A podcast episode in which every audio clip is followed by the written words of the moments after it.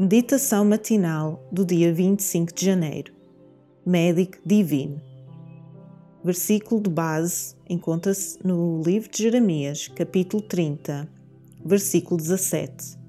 Por te restaurarei a saúde e te sararei as tuas chagas, diz o Senhor.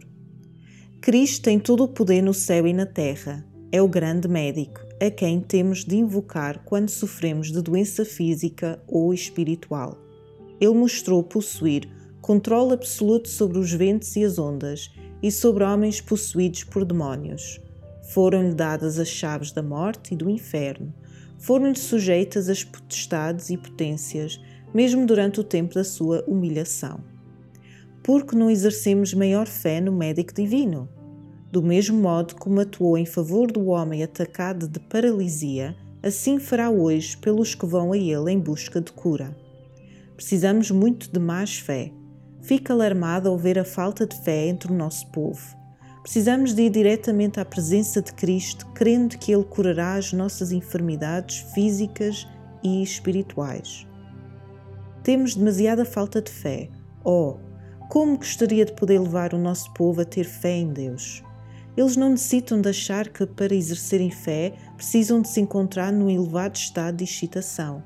Tudo o que têm a fazer é crer na palavra de Deus da mesma maneira que acreditam na palavra uns dos outros. Ele disse-o e cumprirá a sua palavra. Confiem tranquilamente na sua promessa, pois ele leva a sério tudo o que diz.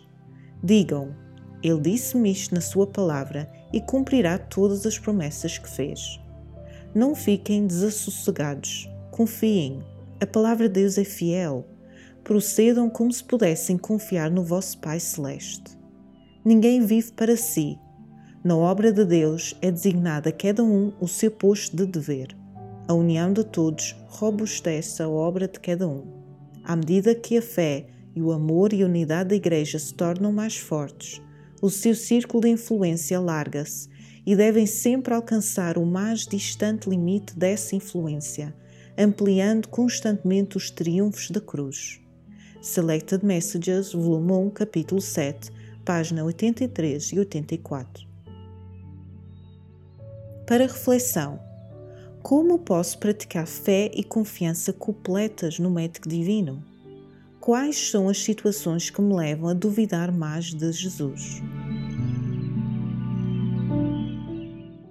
Inspiração devocional para mais informações, entre em contato com 919 769 322.